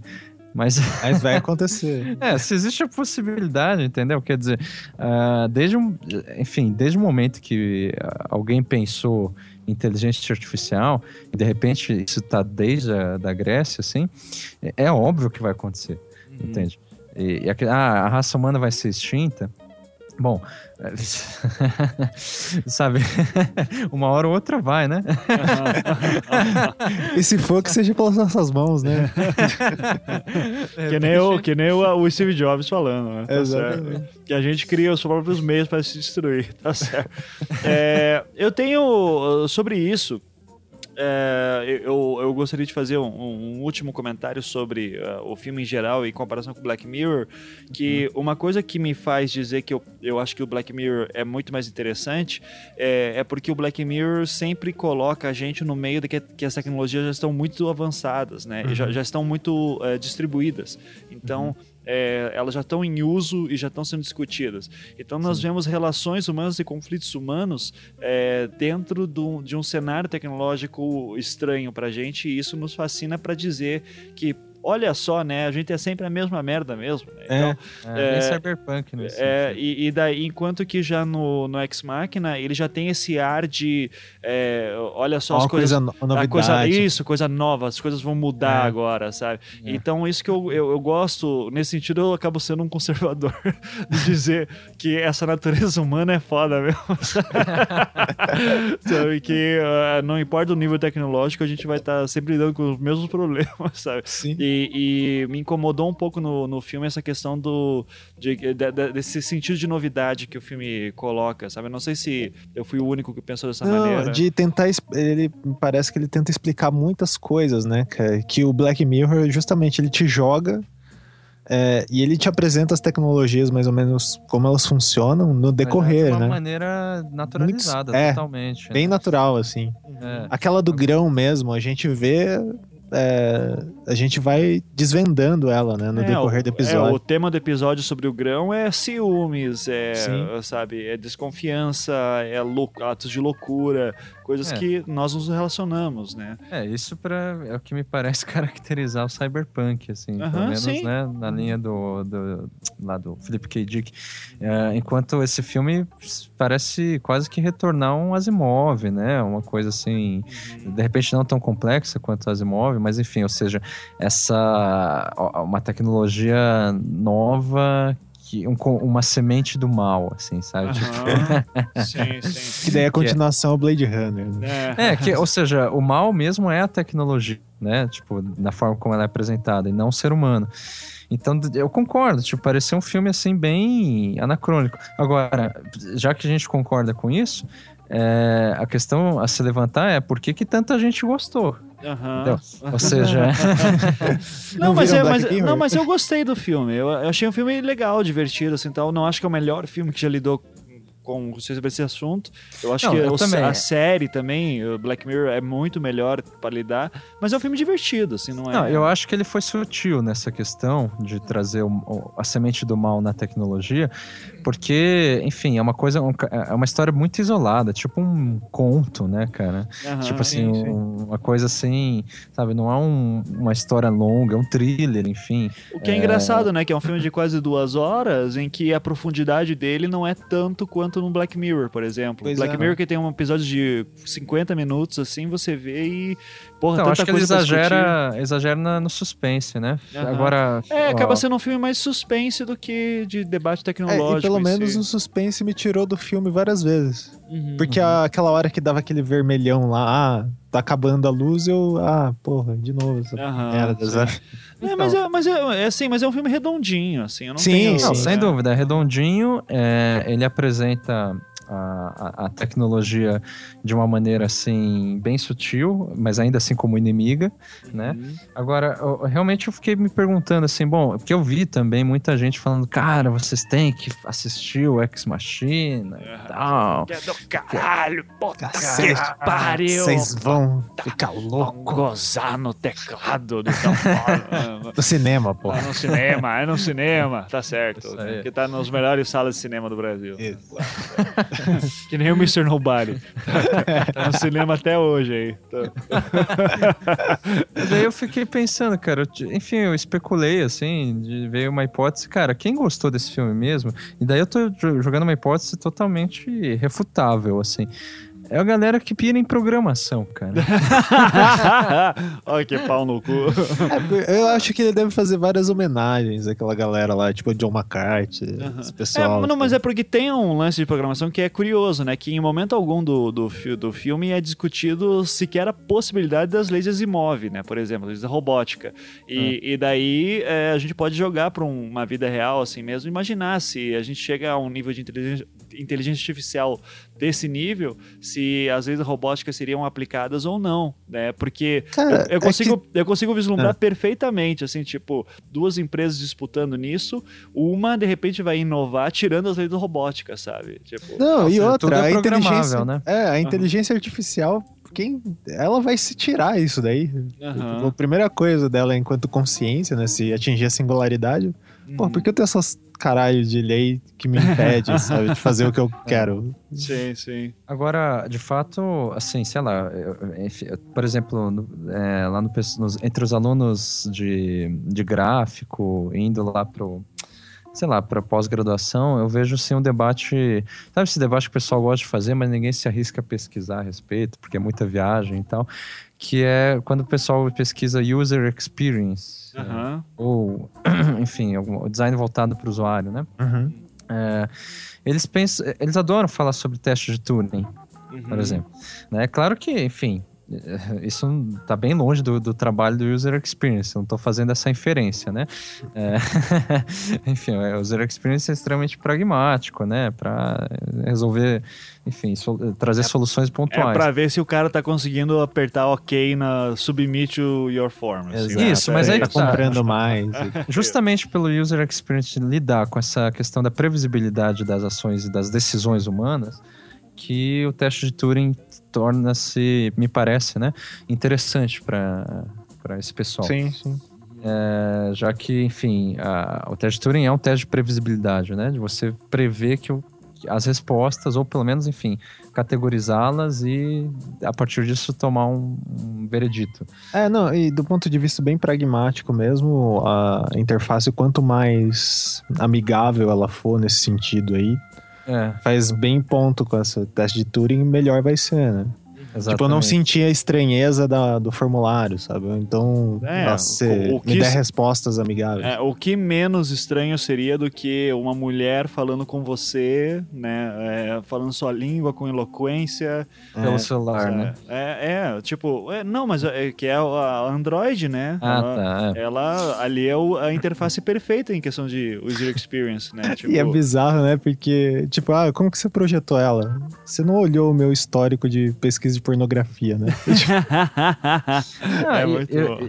eu digo isso porque tem muito, muita gente que vem procurar lá por causa da filosofia do design, fala- que, enfim, falando, ó, eu, tenho, eu pesquiso pra caramba em user experience, eu queria filosofar sobre essa possibilidade, essas questões da inteligência artificial, e uma série de, enfim, de, é, é, de propostas que vão nesse sentido, e que, cara, eu não entendo direito, sabe? Tipo, qual que é a relevância? Porque pra mim isso realmente é tipo ficção científica no sentido mais espúrio possível, sabe? Tipo, no sentido mais assim, metafísico mesmo. É, assim, é, é- é- é- cara, e esse filme até é interessante nesse sentido, porque ele, ele lida com a inco- incognoscibi- incognos... Ah.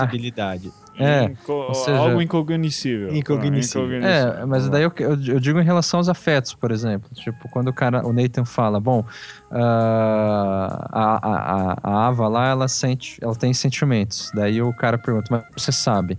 Aí o Nathan responde, bom, como você sabe que eu tenho? Né? Ou, enfim, como você sabe que eu tô sentindo aquilo que você acha que eu tô sentindo? Então, é, é tudo incognoscível, né? Isso, enfim, Wittgenstein... É, daí você pode entrar numa discussão de hardware, né? Eu sei que você sente porque você tem o mesmo hardware que eu. Eu não sei o hardware dela.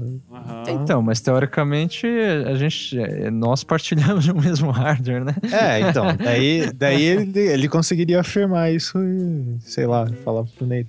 É, eu- eu- no fim das contas, né, o Beccari fechou bem aí dizendo que é um problema da ficção científica velho já e que Sim. é, pô, só pra ficar tipo na idade moderna aqui, na era moderna e contemporânea, é, Mary Shelley com Frankenstein já, já falava um pouco disso, Uhum. do, do perigo da criatura, ah, o E.T.A. Hoffman, que é um grande escritor, é, um contista fantástico do, do século XIX e XX, acho que é só o século XIX, se não me engano, mas enfim, é um escritor muito legal que foi pouco traduzido no Brasil, mas ele tem livros muito legais. Ele tem um conto chamado O Autômato, justamente que fala, cara, é quase a mesma história. Assim, é um cara que se apaixona por uma mulher que não sabe dizer se é um robô ou uma pessoa real. Tipo, século XIX, sabe? Então, Sim. é, e sem contar tantas outras histórias que tem nesse, nesse sentido. Eu acho que só que realmente o, o, o filme eu acho que ele é legal nesse sentido de que ele, ele retoma esse o tema, falando como peça cinematográfica, né, narrativa,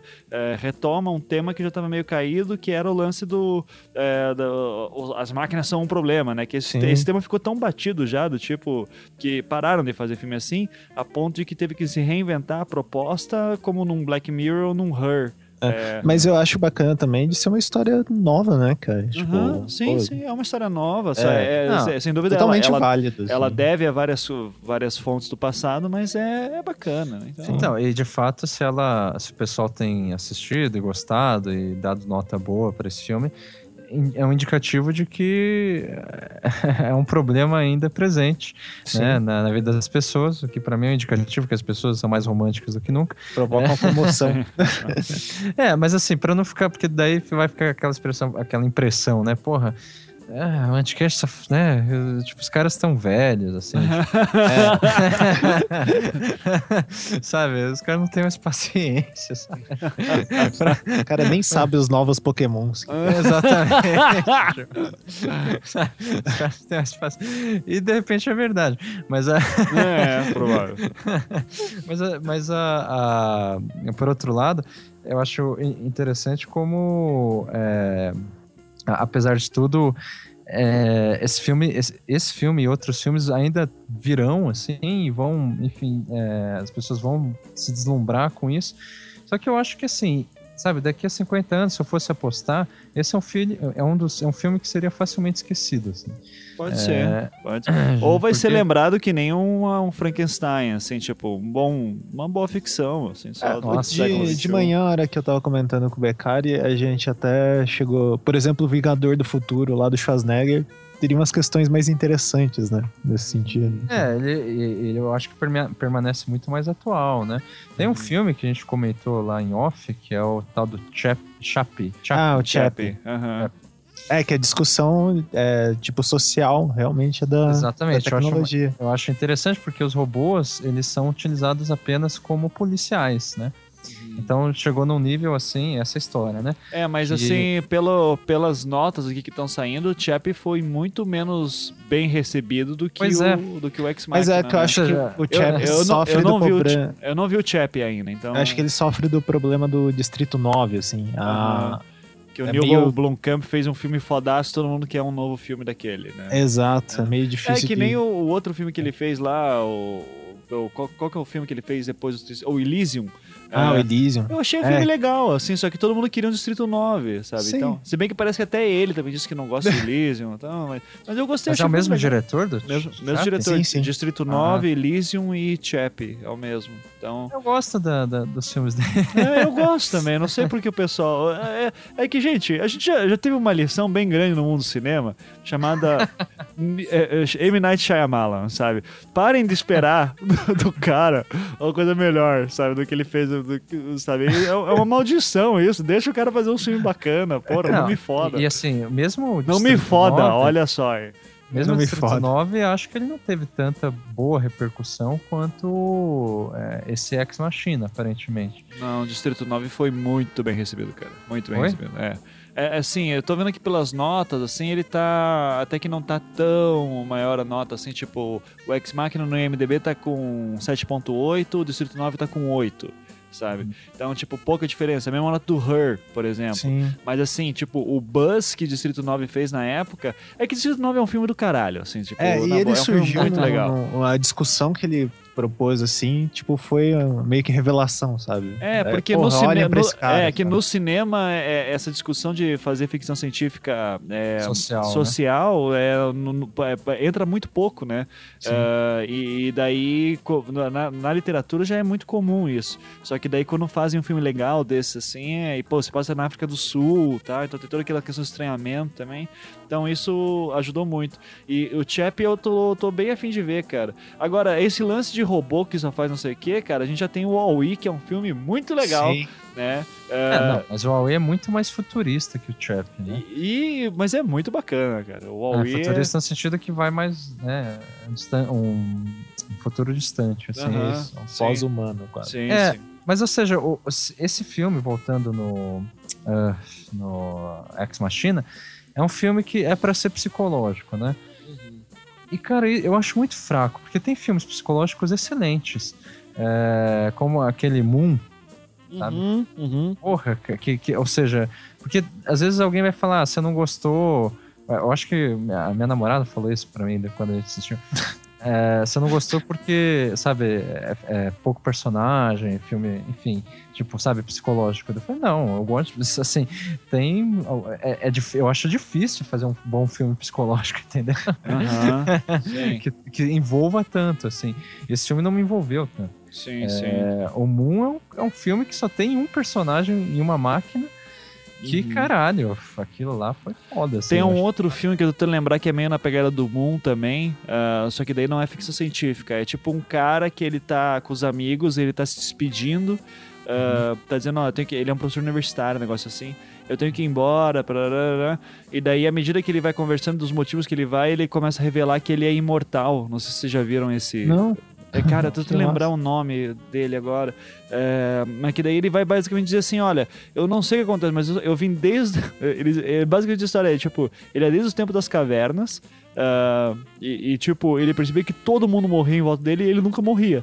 E, e daí ele passou por. Ah, eu todo- sei qual que é esse. Você sabe? Você lembra o nome? É o Homem alguma coisa, né? Last Man on the Earth. Não, É, não não, sei não. se é Last Man on Earth. É, É, esse é outro. é Last O uma- Homem alguma coisa, sério? é. É, mas eu sei que daí ele. Tá é, bem antiguinho, né? É bem antigo, é bem antigo. Que daí é- é- era, era bacana também pelas discussões que ele colocava do tipo. Eu, eu não vou dar spoiler porque tem coisas muito legais, apesar do filme ser É, antigo. mas, mas é sobre imortalidade. É sobre imortalidade, tipo, como é que um homem imortal ah, veria toda a- a- tu- tudo que tá acontecendo pela Terra, como é que ele se, como é que ele se envolve com os amigos, assim e tal. Tipo, é um filme, cara, tem seis atores, assim, que se passa numa sala e é do caralho, assim, sabe? Então, é, Ah, assiste Highlander que tem espada, bro. né, Bem legal. e É a com- mesma coisa. e com- Max, é. E com essa, eu acho que eu posso fazer o meu último comentário em relação ao filme, que o, o nome da, ah, da personagem, né, da, da Cyborg é Ava, né, que é uma relação com Iva, né, primeira mulher e tal. É, Eva. mas a, a Ava me lembra, na hora, Angels and Airwaves, excelente banda do Tom DeLonge, né, que era do, do Blink 182. Uma banda muito melhor que Blink, tome nos seus cus. Olha aí. Eu gosto muito mais de Angels and Airwaves. O primeiro disco deles é uma obra-prima. Eu vou, vou- até pedir, Felipe, termina com a música deles aí, tá? Então, é, últimos comentários aí, pessoal. O filme que você tava falando era o The Man from the Earth, The Man Tá from the Earth, acho que é Ah, isso. de 83. É, The Man from... fro- Deixa eu até Tem ver. título from em português, essa merda? Deve ter um título terrível. Earth. The O Man Homem da Terra. O, o Homem da Terra. Não. O Homem da Terra, é isso mesmo. Sim. tá Ah, é, o Homem da Terra, The Man from Earth. Vejam esse filme que é muito legal. Ah, e aqui apareceu como referência. Olha que legal, hein? Pe- pessoas que gostaram desse filme também gostaram de Moon, Mr. Nobody, The Fountain, lá do Aronofsky, ah, o Filhos da Esperança, Children of Man, ah, o 13º Andar e K-Pax, que é um filme muito legal também. O com- 13 terceiro andar é muito bom. Muito bom Tem também. gente que fala que é melhor que Matrix. É, eu, eu, eu, eu sou. Eu- eu curto. Eu, eu- eu tenho que pensar sobre esse assunto. É, é que é, É. tudo ficção científica. Sim, É, tudo ficção científica, Agora- só que com esses, né, esses tchananã. Então, É. Fala aí, eu Becker. enquadraria o, o, o Ex Machina entre os filmes apocalípticos. Ainda Aham. que seja é, individual, né? Quer dizer, psicológico. Mas isso também é a gente dizendo, né? Nada Sim. deixa claro que ela vai matar a sociedade inteira lá fora, né? Não, ela, ela só quer ser humana, eu acho. É, pode ser que Ela ela só tão vai lá e humana- vai conseguir, vai abrir os classificados no dia seguinte pra pegar um É, emprego. Mas, não cara, sei. ela representa, entende? Tipo, o- a criação daquele cara que é o último homem, entendeu? Não, que- eu não acho que ela vai ter- é, exterminar a raça humana. Cara, mas, ela você não vai- acha que ela tem um, um ideal meio romântico, assim? Tipo, ah, eu quero ser livre, tipo, e feliz e sim. Não, mas aí que tá. É, só que ela é, capaz de matar, ela é capaz de matar, né? Esse é o problema. Ela é Não, ah, mas o ser humano também, pô. Não, não, Ah, o lance é que ela, ela, é, não mas tem- ela é. Porra, pera aí, Não, né? Ela é Não, um o lance- filme.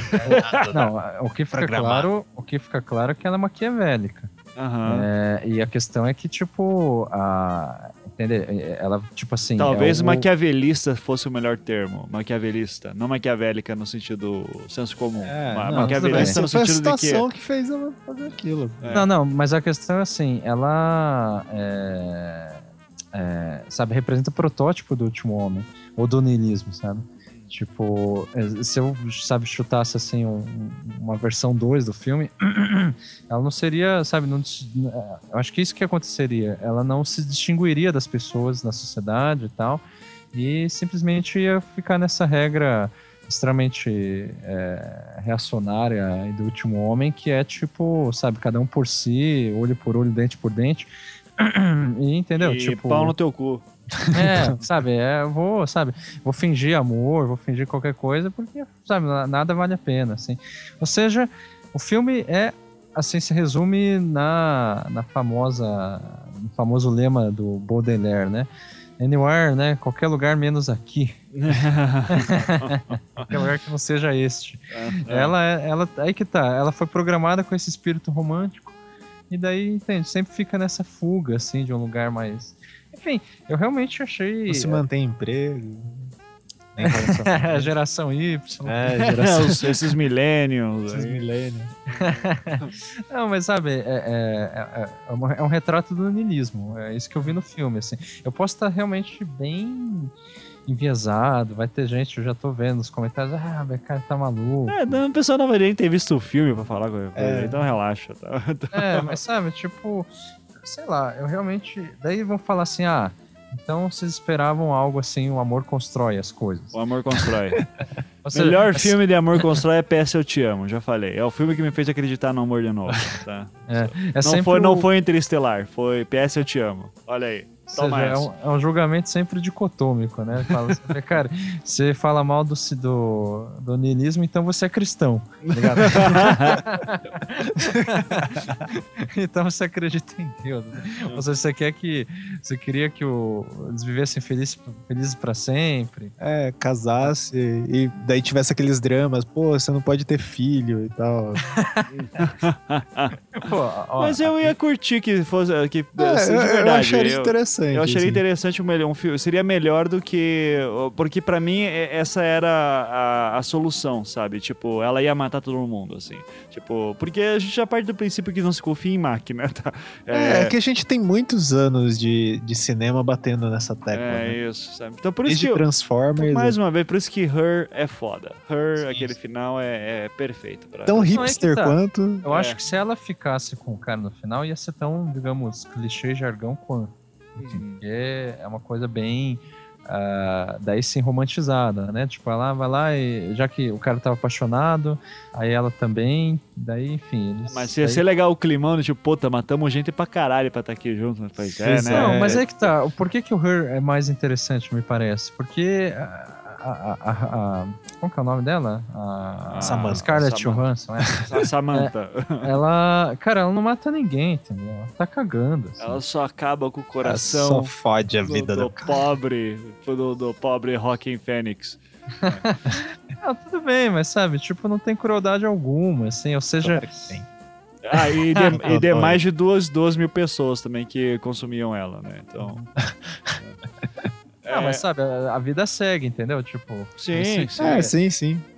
nesse do Ex Machina, É até mais É. naturalizado, né? Se for pensar. exatamente, mas daí no Ex Machina a máquina é malvada mesmo. Ela é o capeta ali, É, entendeu? pau no Tipo, cu dela. É, ela mata todo mundo, não tem sentimento, sabe? Não tem dignidade humana. Não tem tal. escrúpulo nem nada. É, daí isso aí vai, sabe? Todo mundo, o Habermas vai assistir esse filme e vai falar: tá vendo? Tá É vendo? que- Tá vendo o que acontece? É isso que vai acontecer.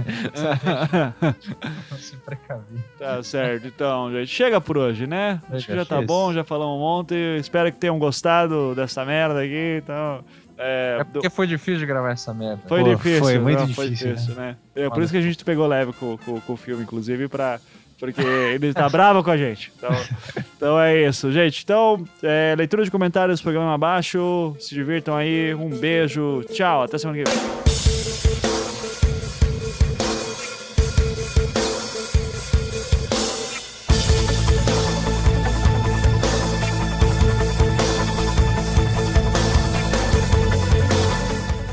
Este programa é um oferecimento dos nossos patrões lá do Patreon, que são loucos o suficiente para dar dinheiro para nós todo mês, desde um dólar até valores mais altos. Nós amamos todos vocês e para aquela galera que dá uma grana muito considerável que faz a gente questionar a sua sanidade, eh, que são os patrões VIPs, né, da categoria Sambando na Cara da Sociedade de 25 dólares. Vocês ganham o, ah, o direito, assim como a galera da categoria Jared Leto, vocês ganham ah, 50, Jared Leto 50 dólares, vocês todos ganham o direito de serem mencionados aqui ao final do programa, não que isso signifique grandes coisas, mas é a nossa maneira de retribuir um carinho, além das coisas de... eh, depois de ter enviado ah, as suas recompensas, se é que eu já enviei ou se eu tô faltando, desculpa aí, mas eu vou enviar, eu juro, agora tenho uma ajudante para isso. Então, a galera da categoria Sambando na Cara da Sociedade, vocês são o Diego Ferreira, a X Sagara, Gustavo Miranda, César, eh, só tá como César aqui, eu não sei seu nome completo. Gabriel Cano, Guilherme Sena, Caio, o Marlon Alves e Thiago Luiz Silva. Vocês são foda, muito obrigado. E o pessoal da categoria Jared Little de 50 dólares, que são, meu Deus, melhores seres humanos do mundo. Vocês são Felipe Santos, eh, o Felipe. O outro Felipe com Y, eu não sei o seu sobrenome, também não tem aqui. É, o Ramairá, Alexander Guerius, Marcelo Pinheiro, Fernando Henrique Pires, Reis Susman. Susman, o Homem Susi, e Hiromi Honda e Murilo Kenji Shimizu. Vocês tornam nosso mundo muito melhor e permitem que a gente faça mais loucuras. Obrigado pela, eh, pela falta de bom senso em nos ajudar. Um grande beijo, obrigado e tchau, até semana que vem.